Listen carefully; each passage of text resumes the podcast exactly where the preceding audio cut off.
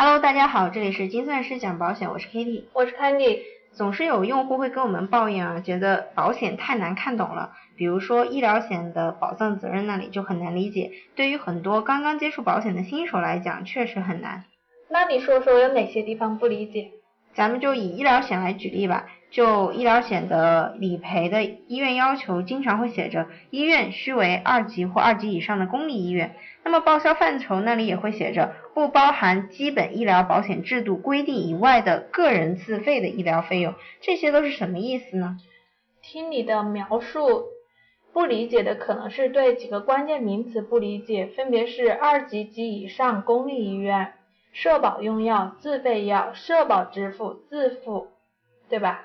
对，没错。那我们今天就来一个一个的解释解释，直到大家能够弄懂为止。就先说说这个常见的二级及二级以上的公立医院是什么意思吧。是这样的，国家卫生部及其他行政机构依据医院功能、设施、技术力量等，将医院分为一级、二级、三级，级数越高，医院越好。一般二级、三级的医院就诊就可以向保险公司报销。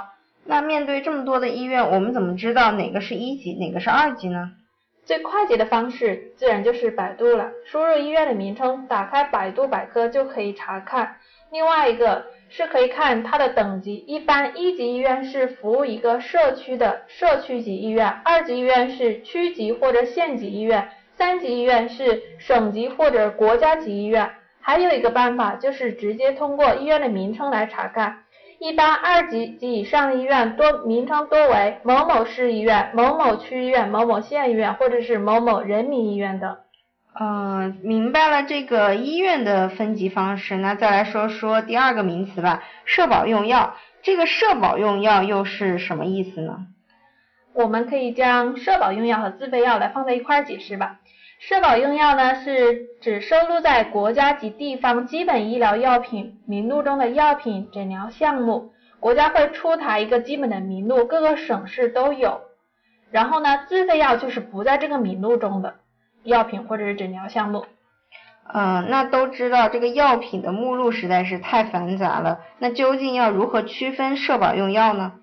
嗯，最快捷的方法就是。在开具药品的时候，直接问医生说哪些是社保用药，哪些不是社保用药，还可以直接查询当地社保网站关于社保用药的目录。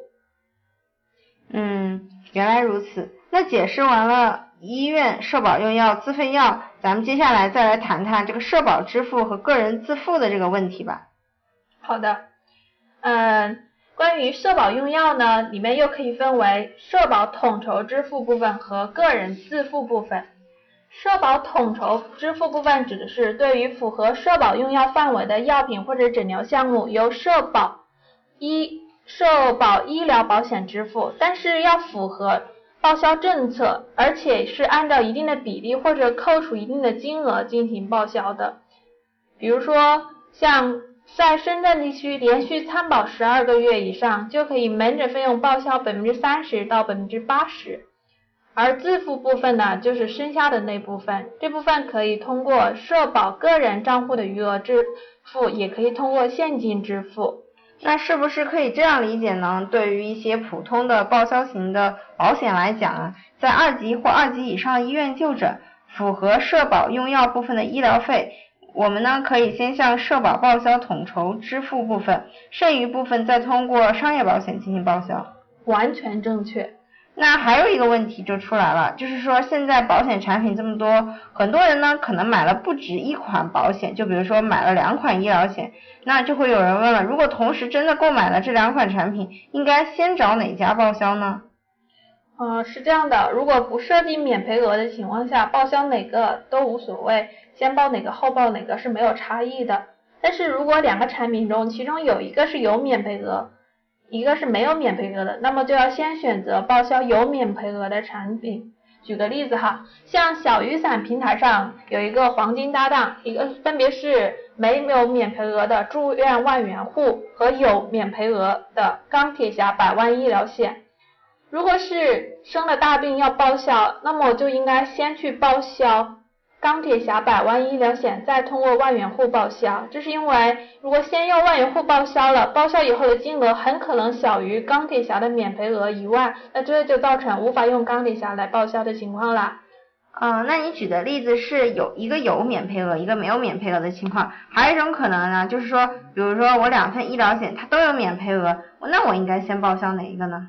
同理啊，如果两款产品都有免赔额，则应该先报销免赔额较高的那个，后报销免赔额低的那个。